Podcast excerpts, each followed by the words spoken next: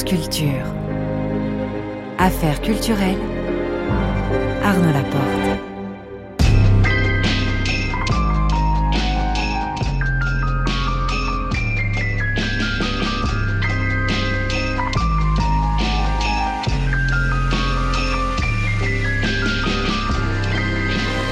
Ce soir, je reçois Ola von Brandenburg. Vers 19h45, le son du jour, Lana Del Rey, c'est le titre d'une chanson d'Anna Wassim que nous écouterons. Vers 19h50, le grand tour de Marie Sorbier qui sera ce soir dans l'Aveyron pour nous faire découvrir une collection d'œuvres d'art installées le long du chemin de Compostelle qui servent entre autres de refuge aux marcheurs. Le tout est réalisé par Alexandre Fougeron avec Mélodie Esman à la prise de son.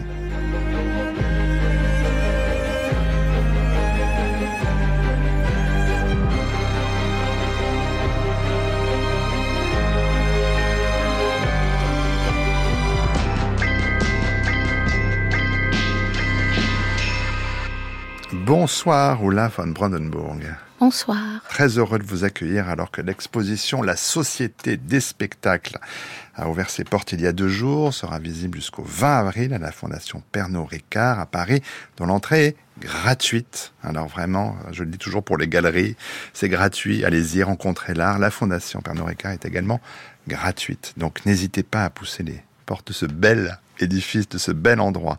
Marjolaine Lévy, la commissaire de cette exposition, vous y a invité, euh, ainsi que Farah Atassi. On va bien sûr parler de cette proposition originale, hein, de mêler euh, vos œuvres ainsi, mais euh, on va profiter bien sûr de votre venue dans cette émission pour essayer d'en savoir un peu plus sur vous, sur votre façon de, de pratiquer votre art. Alors se pose d'abord la question, bien sûr, de savoir ce qui vous a conduit à choisir une pratique artistique. On verra que dans votre cas, elle prend plusieurs formes. Euh, avant tout, euh, j'aimerais savoir, Ola von Brandenburg, quelle place avait l'art, la culture dans votre enfance, votre adolescence, dans, dans la maison familiale? Euh, Oui, alors c'est pas hyper étonnant que je suis devenue artiste parce que mes, mes parents étaient architectes, ma mère voulait devenir artiste. Bon, il y, y, avait un, un, fond, en tout cas, très, très artistique. Déjà, mon grand-père était un grand fan de l'opéra et du théâtre et, et j'avais un bon bain de toute cette culture déjà euh, à la maison et, et du coup, je trouve ça pas du tout étonnant que mmh. je suis devenue artiste. Et surtout, d'abord, je voulais devenir, devenir actrice, je crois, parce que j'étais extrêmement timide. Et, euh, et, je crois que c'est souvent. Mmh. Oui, oui, c'est souvent une le cas. Souvent, pour... les comédiennes et comédiens à votre place parlent de cela. Oui, pour, pour raison de ce qui les a fait monter sur scène. Exact, pour surmonter ouais. cette timidité. Malheureusement, ils m'ont pas laissé les écoles parce que à l'époque, bon, c'était dans 95 à peu près, et c'était extrêmement difficile, surtout pour les femmes, de devenir actrices parce qu'il y avait toujours plus des hommes qui étaient prises. Mmh. Bon, en tout cas, j'ai essayé un an et j'étais extrêmement déçue parce que personne ne me voulait. Euh, et après, j'ai découvert qu'on peut faire des études de scénographie parce qu'en toute façon, j'étais toujours entre l'art et, et, le théâtre. Et, et, là, ça me semblait d'être idéal de jumeler ces deux mondes. Et j'ai fait des études de scénographie chez Johannes Schütz, un scénographe allemand à Karlsruhe à la HFG. Karlsruhe, c'est votre ville natale. Aussi, exact. Et, et cette euh, école, à l'époque, c'était génial. C'était ensemble avec les ZKM. Et c'était tout nouveau. Il y avait plein des, des, des gens géniaux. Euh, Marcel Odenbach ou Boris Greuss, Peter Sloterdijk. Euh, et ça, c'était super. Et du coup, j'ai travaillé aussi beaucoup dans les théâtres comme assistante en scénographie et en costume. Et j'aimais beaucoup ça parce que c'est une noyade dans un monde, euh, oui, hermétique aussi. Bon, après, un peu pas assez de lumière pour mon goût. La lumière, euh, on lumière, parler, euh, oui, lumière naturelle. Et euh, mais ça me semblait bon. Je crois à la fin, j'avais un problème avec euh, ce système extrêmement hiérarchique dans les théâtres Hmm.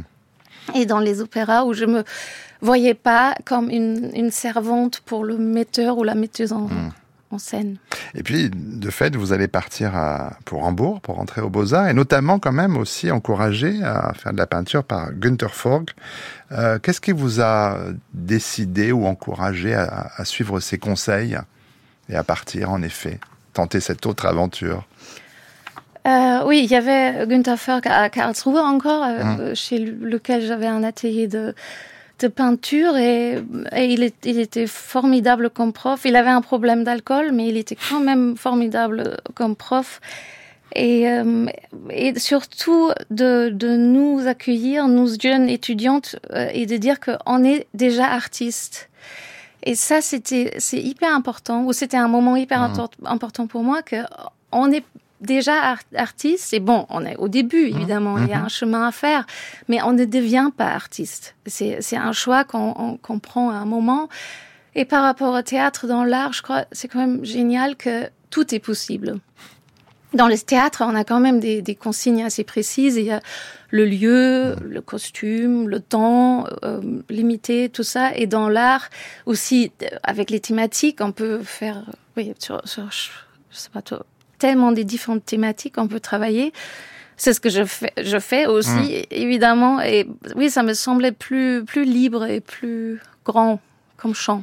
Alors, ça, il faut dire que Günther Forg, il, il, faisait de la peinture, de la sculpture, de la photographie, et, que aux Beaux-Arts de, de, Hambourg, vous allez notamment avoir pour professeur Cosima von Bonnen, qui, qui, utilise elle aussi une grande variété de, euh, de médias, de la peinture, des dessins, de la sculpture, le film, de la performance, mais aussi textile.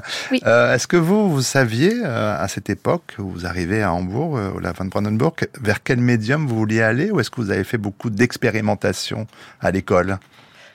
Moi, j'ai toujours beaucoup expérimenté. Déjà à la HFK, j'ai fait aussi des, de la vidéo et aussi la performance euh, dans, dans, un cours de théâtre. Et, euh, et avec Cosima von Bounin, évidemment, c'était aussi cette, euh, ce possible qu'on peut travailler avec des différents médiums, parce qu'à l'époque, c'était quand même encore euh, en fait, que les profs, souvent, ils ont dit, mais il faut se décider, il faut que tu te décides.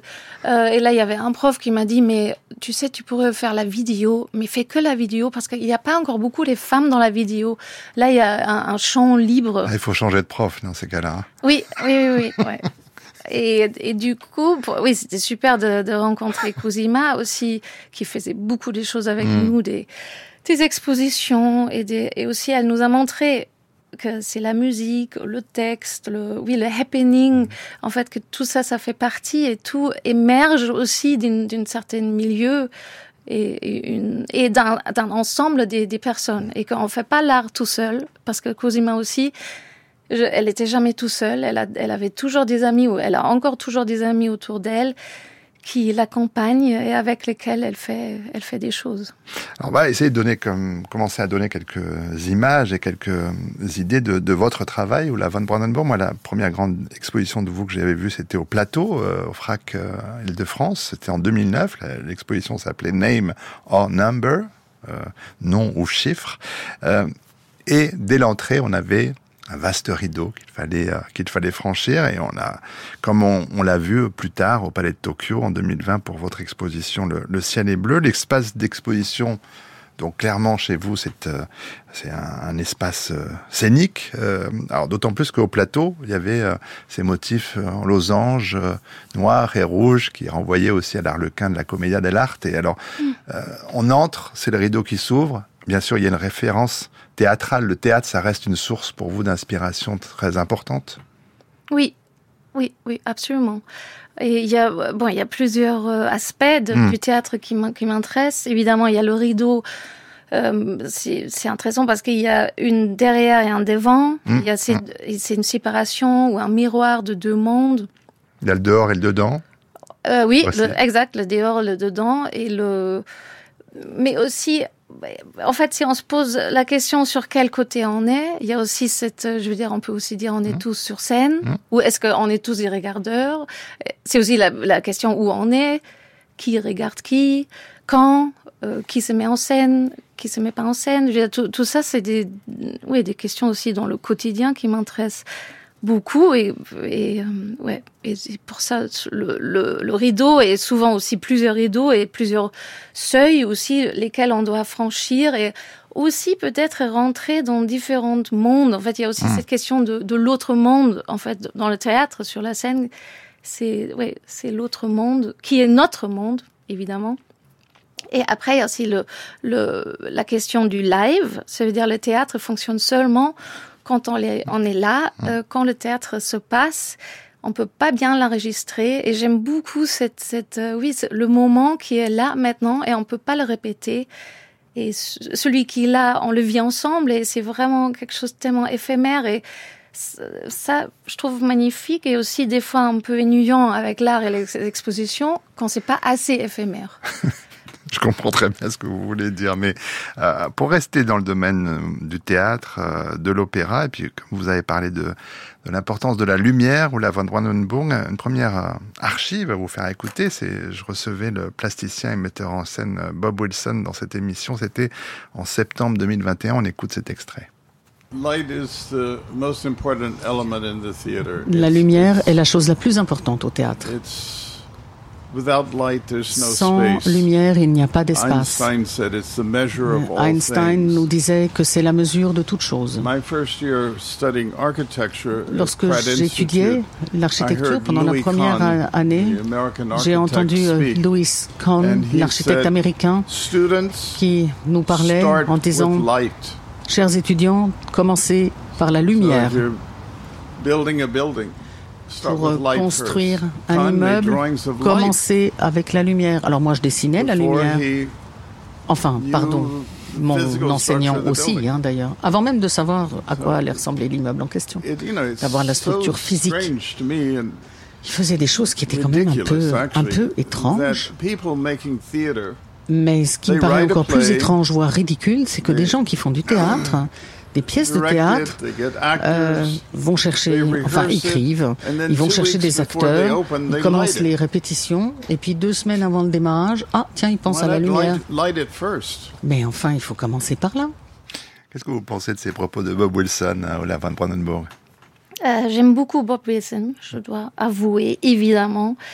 Et, sa mise en scène, j'ai vu aussi plusieurs spectacles, et, c'est vrai, c'est ce qu'il dit. et moi aussi, quand j'ai fait la Valkyrie, c'est vrai, la lumière, ça vient tout à la fin. Et là, on s'est aperçu que on peut pas bien illuminer les rideaux parce qu'il aurait fallu coller de la lumière sur les rideaux et c'était plus possible. Juste pour dire que il a complètement raison. J'aurais dû aussi penser beaucoup plus avant. Et oui, c'est vrai. Je veux dire, il y a aussi cette, celui qui est dans l'ombre, on le voit pas, et celui qui est dans la lumière, on le, on le voit. Mmh. En fait, on mmh. voit seulement les choses qui sont illuminées. Mmh. Et après, il parle aussi, dans le théâtre, c'est quand même la lumière euh, artificielle. Et, et j'ai travaillé il y a deux ans aussi sur Rudolf von Laban, qui a fait beaucoup des, des pièces de théâtre, des performances euh, dans la lumière naturelle, mhm. évidemment, parce que il a fêté le matin et le soir et le feu. Et du coup, c'était c'était la lumière, oui, guidée. Je veux dire, c'était le mhm. soleil et pas la lumière artificielle. On parlera tout à l'heure précisément des, des vidéos que l'on peut voir en ce moment à la Fondation Pernod Ricard, mais euh, Comment vous éclairez quand vous filmez, vous? C'est une bonne question. En fait, je suis pas là, je suis pas super en lumière, j'avoue. Parce que j'aime beaucoup aussi la lumière euh, naturelle. Et la lumière artificielle, c'est extrêmement difficile. Et souvent, j'ai des gens très très bien avec moi qui ont étudié la lumière et qui savent que faut pas mettre la lumière que de devant parce que sinon tout devient plat et mm. plutôt de droite et gauche et sur un côté moins. Il y a, y a tellement des choses à à savoir et aussi, euh, mais aussi la question est aussi qu'est-ce qu'on veut? Je veux dire, mm. est-ce qu'on veut voir tout? Est-ce qu'on veut une lumière aussi et de jouer avec cette, euh, avec le mystère et avec euh, l'obscurité, c'est ce que je fais aussi beaucoup, mm.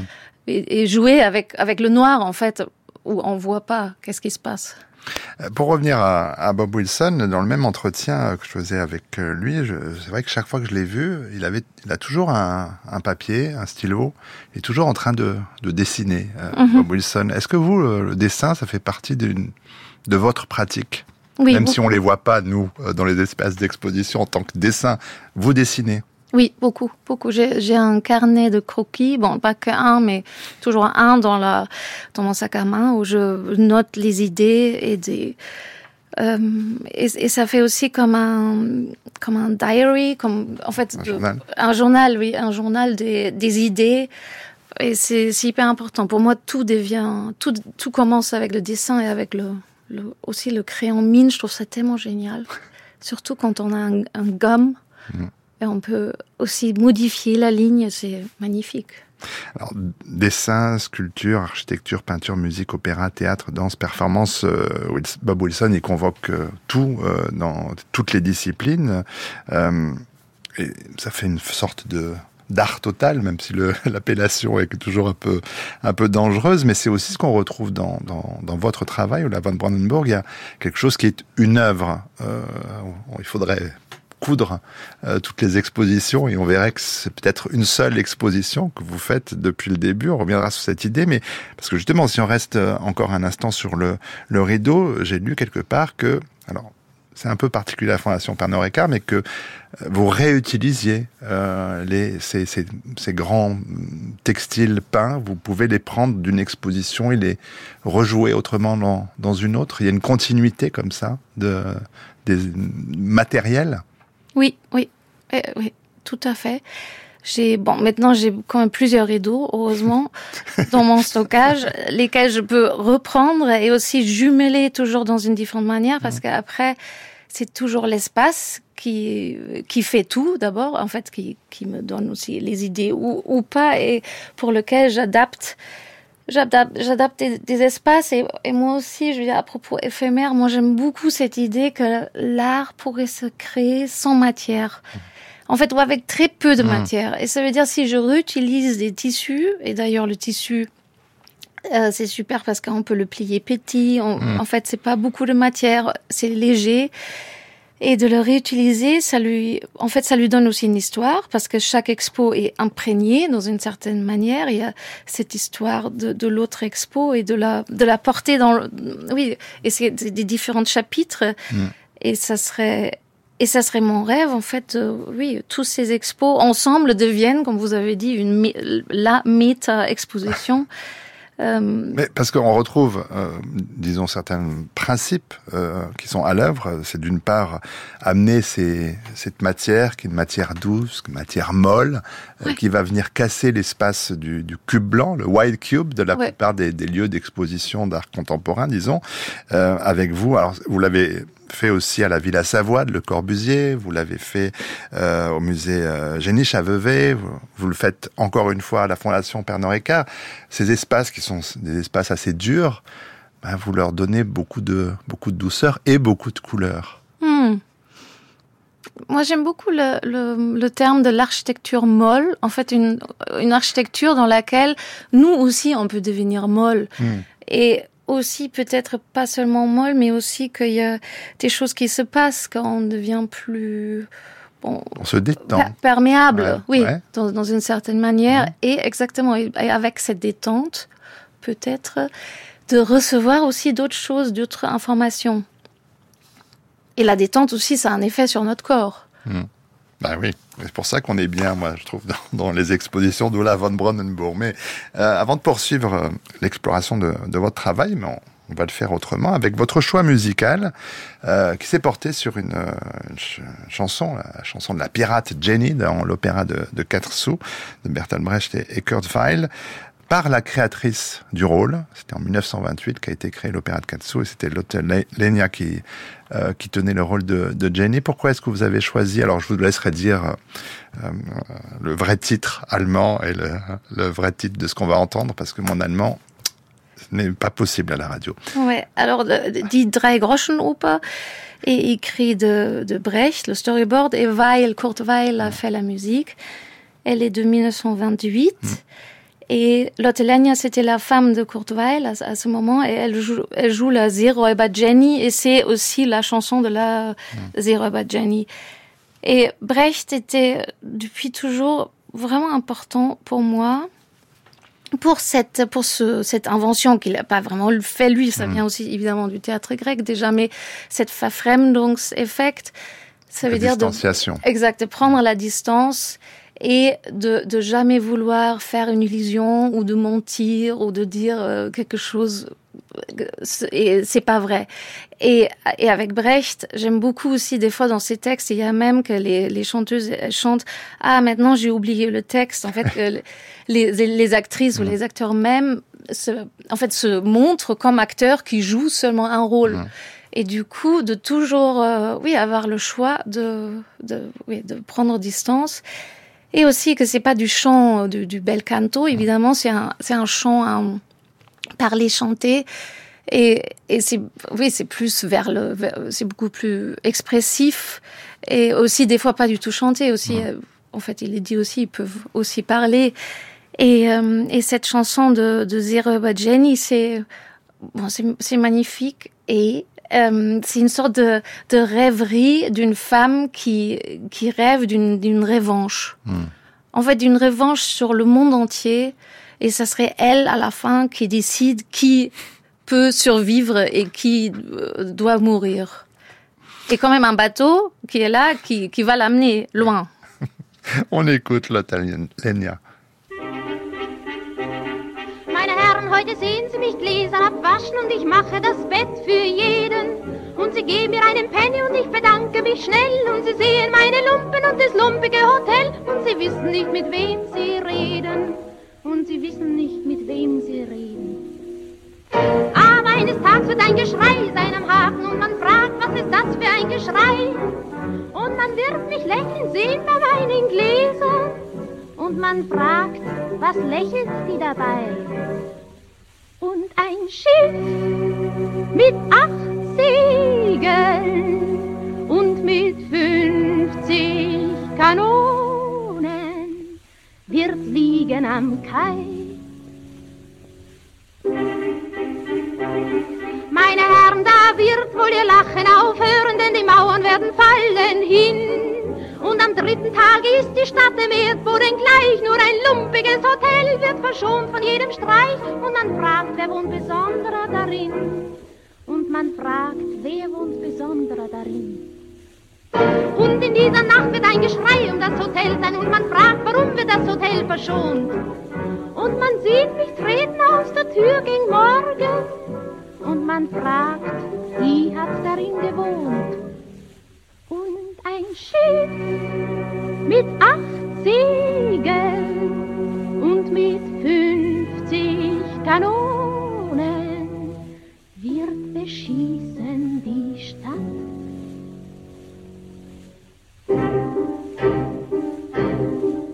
Und es werden kommen hundert gegen Mittag an Land und werden in den Schatten treten fangen einen jeglichen vor jeglicher Tür und legen in Ketten und bringen vor mir und mich fragen, welchen sollen wir töten? Und mich fragen, welchen sollen wir töten?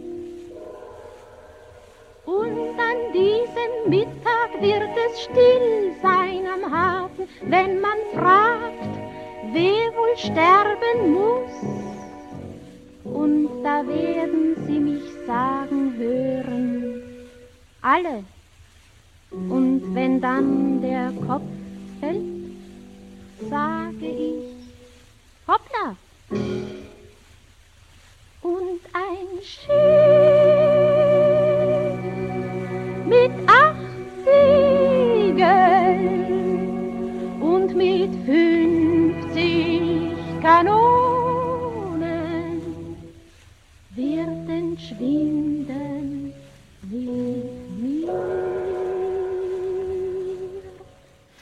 Voilà, cet extrait de l'opéra de Katsu, votre choix musical, ou la Van Brandenburg. La musique, euh, vous pouvez en écouter en travaillant, ou est-ce que c'est une activité pleine et entière, écouter de la musique cette musique-là, je crois que ça serait mieux de l'écouter sans travailler. Mais il y a d'autres musiques, je, je peux travailler.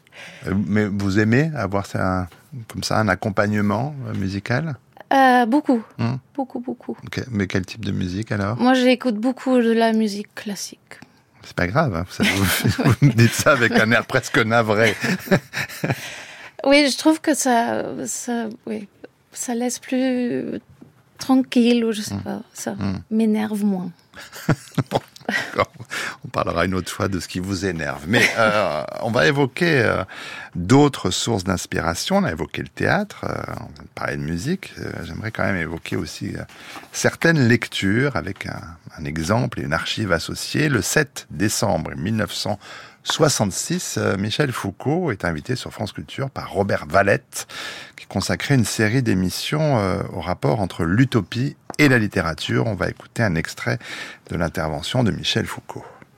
On ne vit pas dans un espace neutre et blanc. On ne vit pas, on ne meurt pas, on n'aime pas dans le rectangle d'une feuille de papier. On vit, on meurt, on aime dans un espace quadrillé, découpé, bariolé, avec des zones claires et sombres, des différences de niveau, des marches d'escalier, des creux, des bosses, des régions dures et d'autres friables, pénétrables, poreuses. Il y a les régions de passage, les rues, les trains, les métros. Il y a les régions ouvertes de la halte transitoire, les cafés, les cinémas, les plages, les hôtels. Et puis il y a les régions fermées du repos et du chez-soi. Or, parmi tous ces lieux qui se distinguent les uns des autres, il y en a qui sont en quelque sorte absolument différents. Des lieux qui s'opposent à tous les autres, qui sont destinés en quelque sorte à les effacer, à les compenser, à les neutraliser ou à les purifier. Ce sont en quelque sorte des contre-espaces.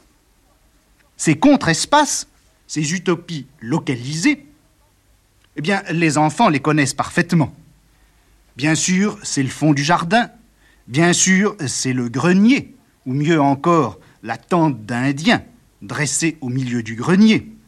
Ou encore, c'est le jeudi après-midi, le grand lit des parents.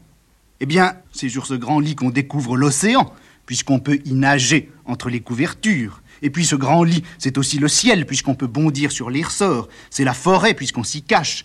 C'est la nuit, puisqu'on y devient fantôme entre les draps c'est le plaisir enfin, puisque à la rentrée des parents, on va être puni. Alors précisons euh, qu'on retrouve l'intégralité du texte de, Michel Foucault dans le dernier tome des dits et écrits du philosophe par chez Gallimard et qu'on peut écouter hein, l'émission dans son intégralité, cette émission de 66, sur le site de France Culture parce que entendre aussi Michel Foucault euh, dire son texte est quand même une expérience singulière.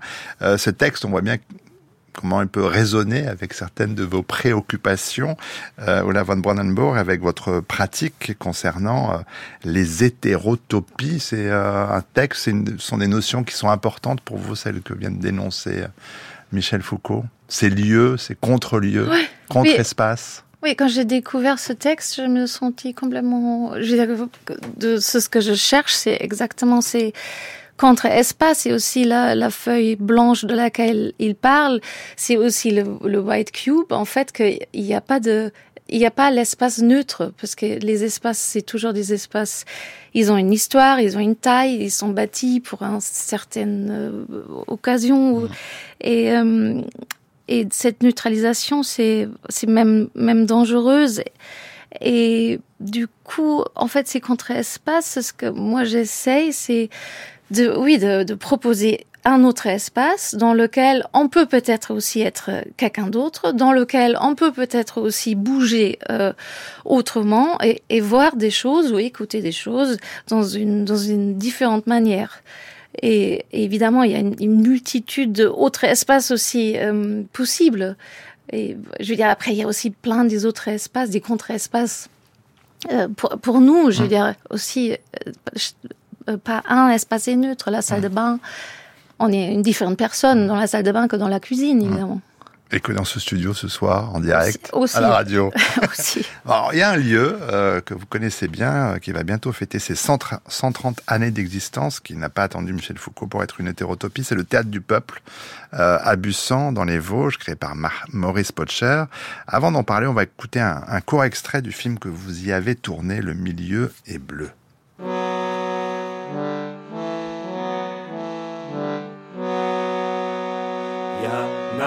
Ja, nein, ja, nein, ja, nein, ja, nein, ja, nein, ja. Dies ja, dies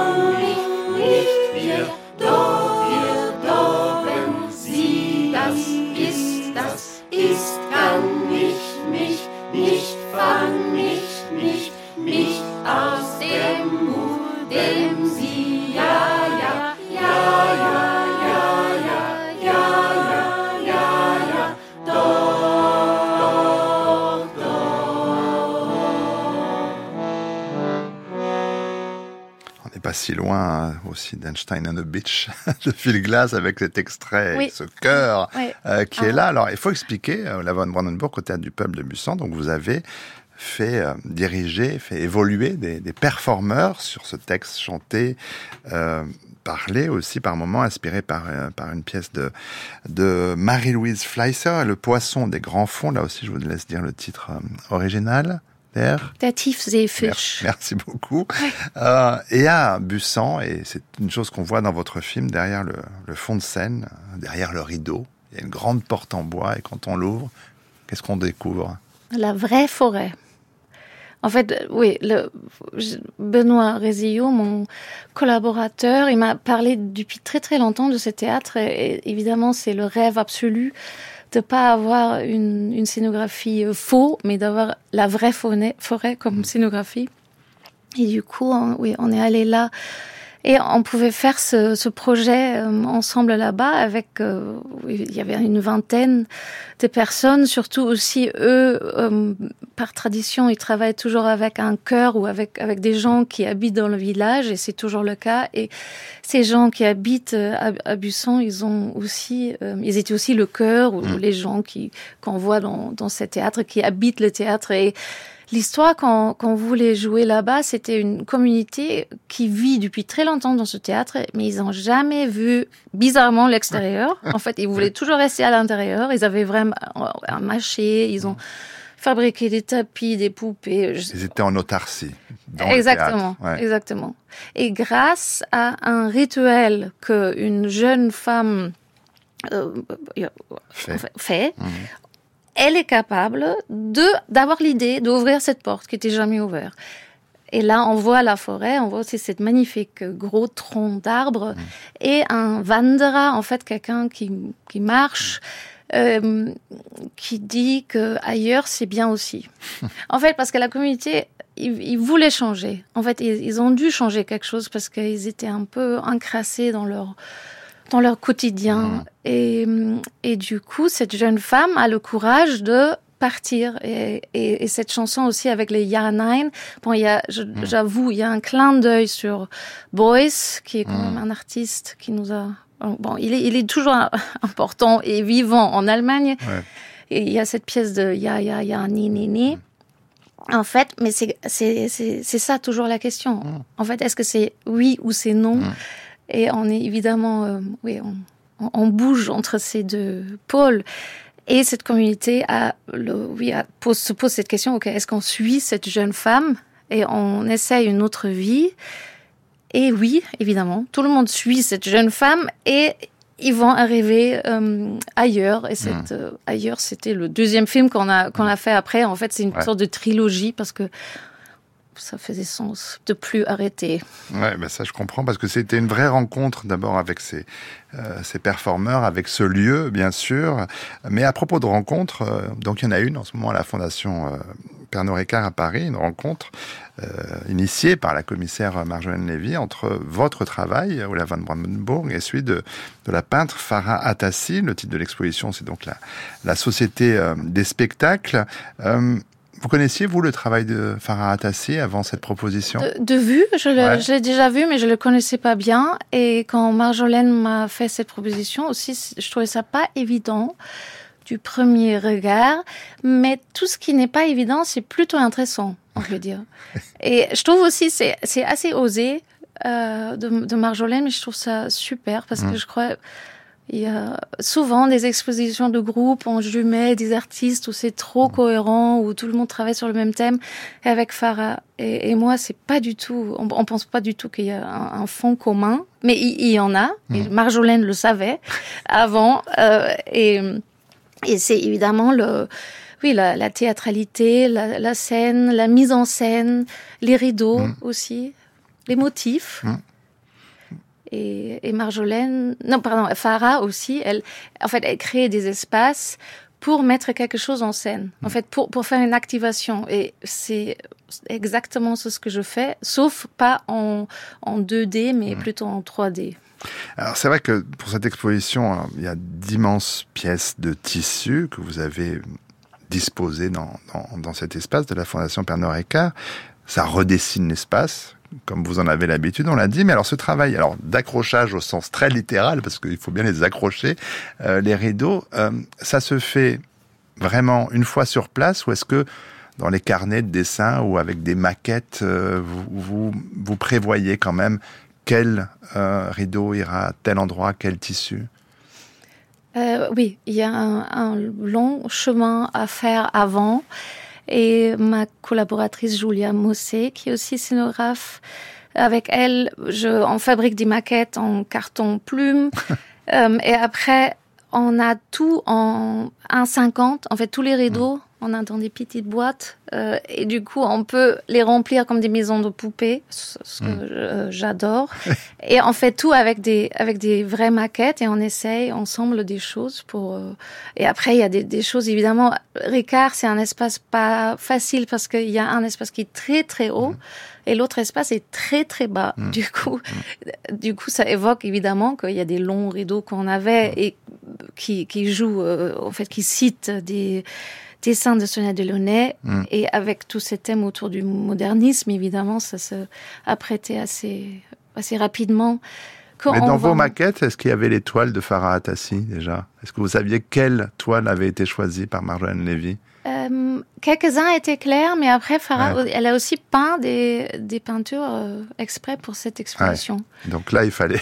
ouais. Et après, c'était, en fait, la chose la plus étonnante, c'était qu'il y a deux univers de mmh. couleurs, en fait, parce qu'on est tous les deux coloristes, qui font un clash, parce que Farah a fait des complètement des différentes couleurs que moi et elle met un peu plus de blanc dedans, je mmh. dirais. Il y a plus de, des, couleurs pastel qui mmh. n'existent pas vraiment dans mon travail. Et, c'est oui, c'est comme un, un clash de deux univers. Alors ces toiles peintes, et c'est aussi le titre euh, des trois vidéos, La fenêtre s'ouvre comme une orange. C'est une citation d'un poème de Guillaume Apollinaire, Les fenêtres, mais dans ce même poème, il y a ces deux vers tu soulèveras le rideau et maintenant voilà que s'ouvre la fenêtre. C'est un bon résumé en fait de votre pratique, il me semble, ces deux vers-là.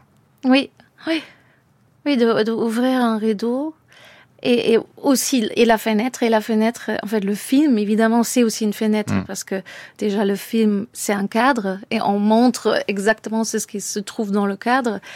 Euh, et avec Apollinaire, c'est magnifique parce qu'il il parle de cette sorte de bain des couleurs euh, qui rentre dans la fenêtre. C'est aussi, mm. en fait, on ouvre une fenêtre, mais en même temps, c'est aussi une. C'est le dehors qui rentre. Oui, c'est aussi un peu dangereux, on peut mm. dire, mm.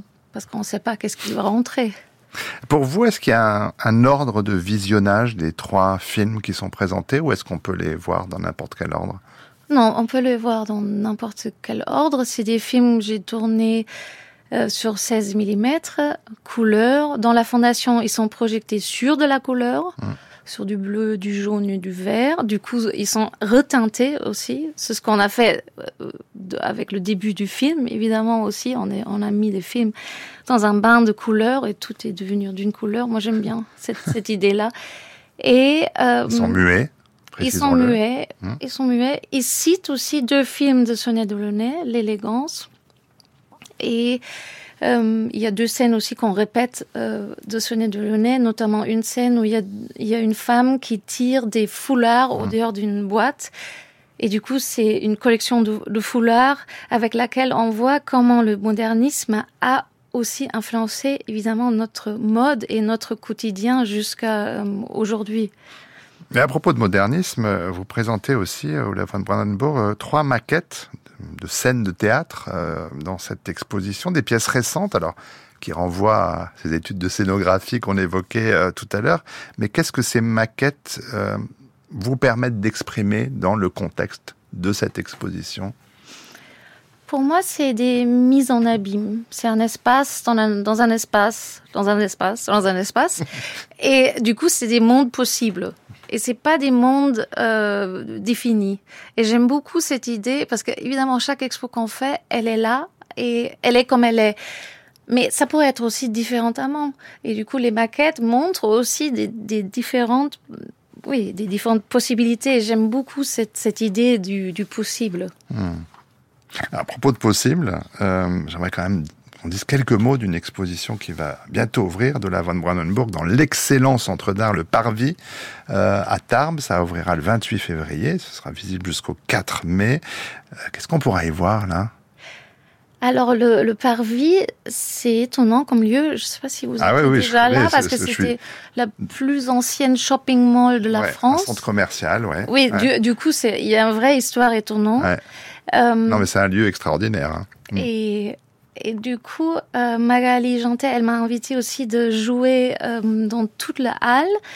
Et, et, ils ont fait, on a fait un mural avec des gros points qui sont partout. Et ces, ces sortes de ronds, cette cercle avec des différentes couleurs, font aussi un truc de, en fait, de optique, mm. mais aussi des, des, oui, un, un, faux jeu de, de couleurs et surtout à l'intérieur, il y a une installation que j'ai déjà montrée à Whitechapel Gallery. C'est des grands rideaux avec des trous. Et ces ronds sont comme des trous qui hmm. sont sautés au dehors du centre d'art à l'intérieur pour, pour aller couler à l'extérieur.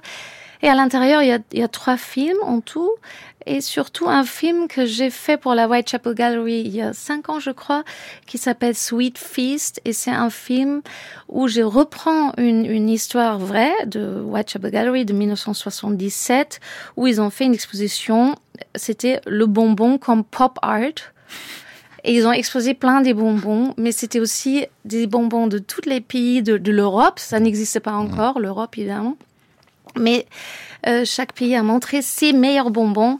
Et il y avait des, enfants qui étaient invités pour manger des bonbons dans une boîte qui n'étaient pas exposée. Mais les enfants, ils ont mal compris. Et ils ont mangé tous les bonbons de toute l'expo. Et du coup, à la fin, il n'y avait plus d'expo. Et je trouvais ça super, de, cette idée. En fait, c'est aussi une idée de la valeur. Qu'est-ce que c'est l'art? Et comment on peut s'incorporer l'art?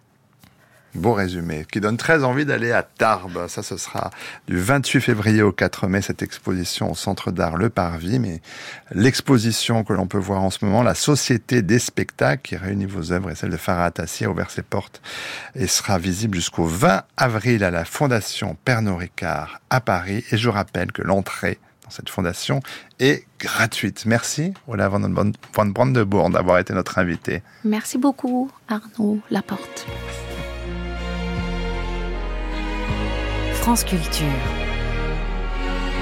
Affaires culturelles.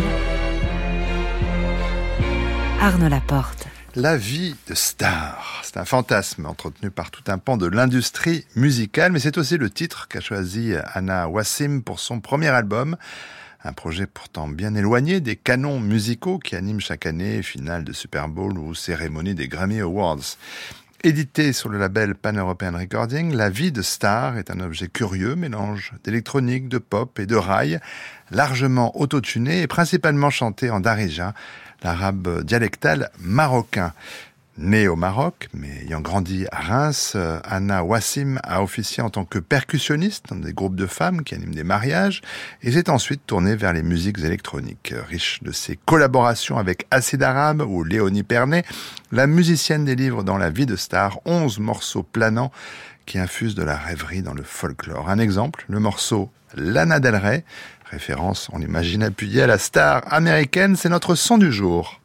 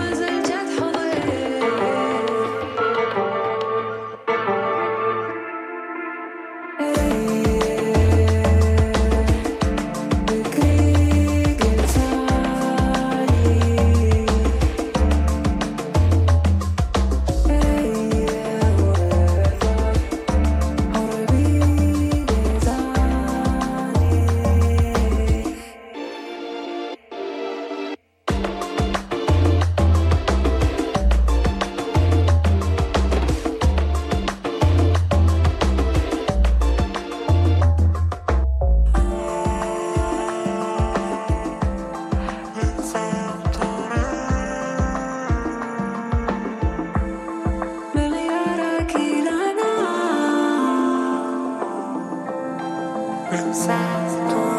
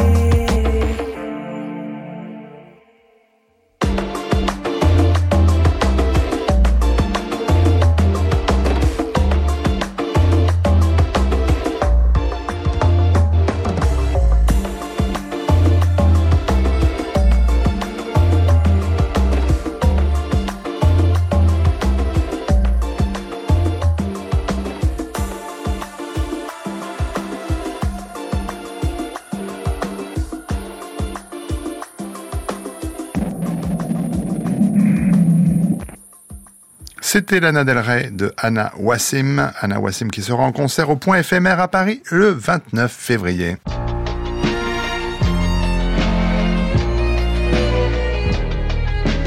France Culture, le grand tour, le grand tour, grand tour. Marie Sorbier. Bonsoir chère Marie, où êtes-vous donc ce soir? Bonsoir Arnaud, je vous emmène à la découverte d'une collection d'œuvres d'art refuge sur le chemin de Compostelle. Alors ce soir, je suis entre l'Aveyron et le Lot, et c'est la scène conventionnée Art en territoire derrière le hublot qui invite des artistes à créer ces espaces de méditation en pleine nature.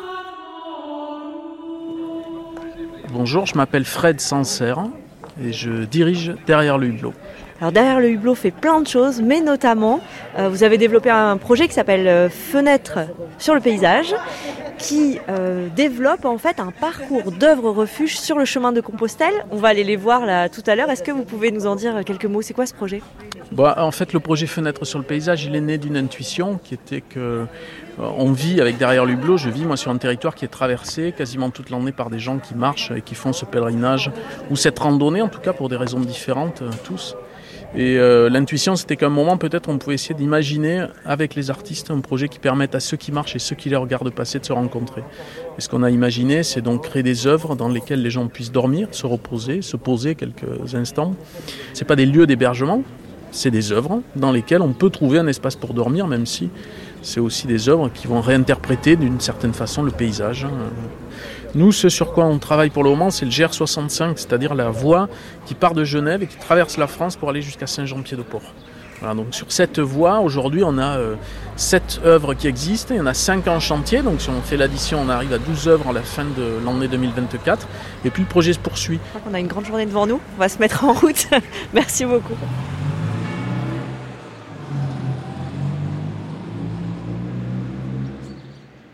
Première étape de notre chemin de Saint-Jacques, Livignac-le-Haut, et c'est monsieur le maire, Roland Joffre, qui nous attend au port du GR65. Qu'est-ce qu'on va voir là? Qu'est-ce qu'on va voir là? Quelque chose de formidable. C'est quelque chose qui, qui, a, été quand même sur le GR65 et sur la ligne euh, Le Puy-en-Velay jusqu'à Saint-Jean-Pied-de-Port, a été quand même une action qu'on a menée avec derrière le hublot. Une action qui a été quand même euh, culturelle pour amener un petit peu de culture dans nos collectivités, puisqu'on est quand même à la campagne, mais on n'est pas complètement illettré. Et donc à partir de là, on s'ouvre.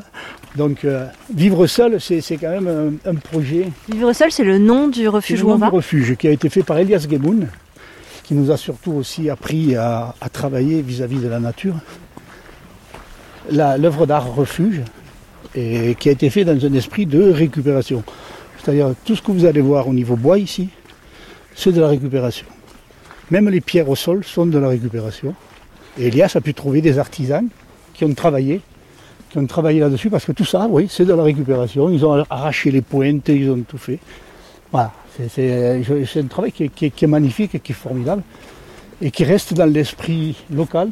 Et il est très occupé, ce refuge Il y a beaucoup de gens qui viennent dormir? Mais vous verrez tout à l'heure, je ne sais pas si, si personne ne nous a volé le petit, euh, le petit, euh, le petit recueil qui est à l'intérieur. Ah, il y a un livre d'or à l'intérieur. Le livre d'or qui est à l'intérieur. Si personne ne nous l'a volé, vous verrez les, ah, les, réflexions, les appréciations. Ah bah je vais voir, attends. Ouais, allez, on s'avance. Là, on rentre vraiment, ça ressemble à une cabane. Hein. Il y a un lit, il y a une. C'était un rapport un petit peu comme les, ce qu'on avait nous ici, puisqu'il y avait beaucoup de vignes, puisque, qu'on le veuille ou non, on revient vers le pays noir, vers les, mineurs. Les mineurs consommaient euh, pas mal, hein, ils ne tournaient pas à l'ordinaire, mais il y avait beaucoup de vignes, et donc c'est un peu dans l'esprit qu'il y a ici, de la région, du territoire, euh, au niveau de, de la confection, au niveau en plus de la couleur et tout. Et si vous regardez bien, il n'y a pas de clous. Ah ce n'est que des chevilles tout est chevillé, tout est passé. Et ça, c'était quand même une œuvre d'Elias Gemund qui, qui, C'était son projet, quoi. Il est arrivé avec ça il était là, voilà. Hmm. Vous voyez, par exemple, ici, si vous regardez, il y a une branche qui est au milieu, cette branche. Alors, il y a une fenêtre dans la cabane. voilà. ça c'est la fenêtre si vous voulez, et ça permet de voir la vallée du Lot, ça permet de voir le château de Gironde un peu dans les brumes qu'on a au fond, avec la vallée ici, Port d'Agrès. Vous voyez cette branche-là qui est en travers là Moi je voulais toujours la couper, et Elias il m'a interdit de la couper. Donc j'ai pas pu la couper. Et on garde quand même, c'est bien le titre Fenêtre sur paysage. Ah oui, là on y est bien. Ça permet quand même de donner vraiment, euh, moi je suis partisan de ça, un autre une autre image de notre territoire. Quoi. Voilà. On est peut-être nous des, on est des, des on est, je veux dire par là, on est des, mineurs, on est des, gens qui ont, qui ont un passé. Donc, ça permet de donner une image tout autre de notre territoire en s'approchant de la culture. là, pour moi, moi c'est ce qui est très important, quelle qu'elle soit.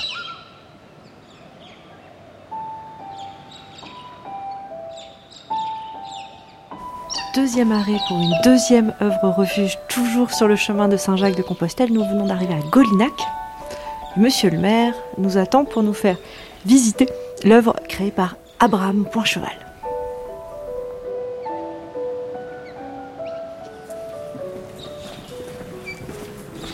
Il y a des pèlerins sur le chemin toute l'année ou? Non, surtout euh, de Pâques à, à Toussaint, d'avril à novembre. Quoi. Parce que là, c'est un peu rude quand même. Ah là, oui. Ah, on en a déjà vu quelques-uns cette année. Ouais. Oui. Et on est tous là, tiens, il y a le premier euh, marcheur qui passe, etc. Parce qu'après, ils sont plusieurs dizaines euh, de milliers à passer sur l'année, quoi. Alors, est-ce que vous pouvez nous la décrire en quelques mots, cette œuvre? Elle est en béton, ça, vous vous en ah. doutez. Ah. Pourtant, elle ressemble à un, rocher. Oui, non, non, oui. Euh, donc Abraham Point Cheval, c'est inspiré euh, du granit. En fait, ici, on est sur un sol granitique. Et une des hum, particularités de notre euh, petite région, donc, c'est d'avoir des, chaos granitiques, des boules énormes de granit. Et, c'est vrai que nous, on y est habitué, mais Abraham, ça l'a interpellé. Voilà. Donc, c'est ce qui l'a inspiré. Donc, elle est forcément creuse à l'intérieur pour mhm. pouvoir y rentrer, y méditer, y dormir etc. S'y asseoir euh, et, admirer le paysage qui se dégage un peu malgré le brouillard. Qu'est-ce qu'on voit là en fait justement euh? Voilà, donc là on est sur les gorges euh, du Lot, entre Estin et Entrailles. Et tout en face, sur l'horizon, on voit tous les monts d'Aubrac. Voilà. Et alors à l'intérieur, je vois du doré, hein, mais c'est pas la même ambiance. Je, rentre. Il faut chanter. ah oui oh, Incroyable et celle-ci, elle s'appelle comment La chambre d'or. Et alors l'histoire, c'est qu'ici, au départ, Abraham choisit de l'appeler le refuge. Et euh, c'est les habitants du village qui l'appellent pas le refuge. Entre eux, ils disent la chambre d'or. Et donc, euh, on a demandé à Abraham s'il était d'accord qu'on change le nom. Il a dit, mais tu sais qu'elle est appelée comme ça là-bas, et on trouve quand même que c'est peut-être un peu mieux la chambre d'or que le refuge. Et ça, il était enthousiaste parce que c'est le génie du lieu, ça, après. Mais en même temps, à l'intérieur, c'est ouais, une caverne, c'est une espèce de proto-habitat. Oui, puis il y a quelque chose de très mystique ici. Là, il y a quelque chose de... Peut-être plus, Du rituel beaucoup plus marqué, quoi. Oui. Après, Abraham Poincheval est un artiste qui travaille aussi là-dessus. Donc. Bah, il travaille sur, le, sur la question de la nature, des rituels, des croyances, de tout un tas de spiritualités, et en même temps, c'est pour ça qu'il est là. C'est-à-dire que quand on fait le repérage sur le, sur la commune de Golignac, qu'on tombe sur tous les chaos granitiques, et notamment le rocher de la Clouque avec la croix dessus. tout, le passé, euh, tout le passé euh, très ancien de Golignac, de l'époque celtique, de l'époque euh, gallo-romaine, de l'époque de la guerre de Cent Ans. Donc ces œuvres, elles créent aussi du lien entre vous, quoi, entre communes à des kilomètres et des kilomètres exactement. de différence. Parce que c'est toujours un événement à chaque fois.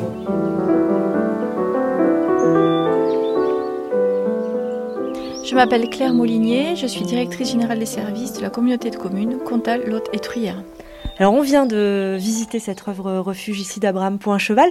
Est-ce que quand on est ici dans un territoire rural, c'est simple finalement d'accueillir une œuvre comme ça sur ces terres? Alors ça doit être simple nulle part et donc pas plus ou moins chez nous qu'ailleurs.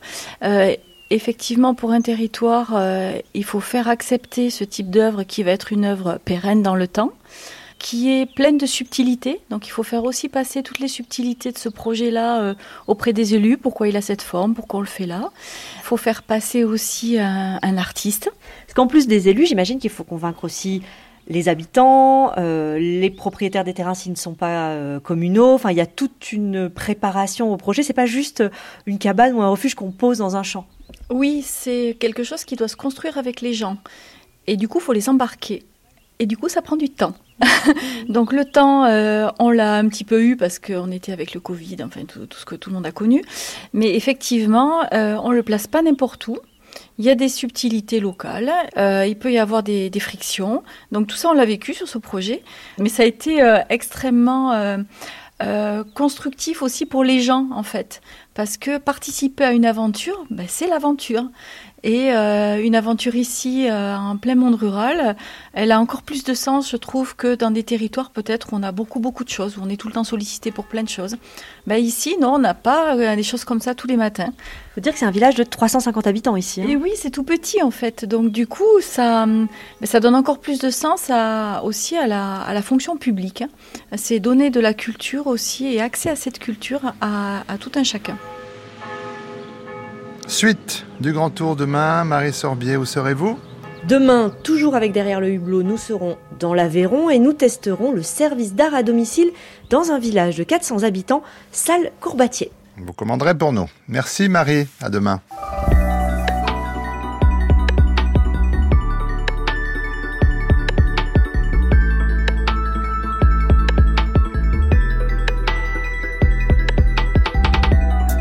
Cette émission, comme toutes celles de la chaîne, est à écouter ou podcaster sur le site de France Culture ou via l'application Radio France. Émission préparée avec Boris Pinot, Anouk Minaudier, Jules Barbier, Marceau Bassé, Lise Ripoche et Bérénice Oursorigaraille.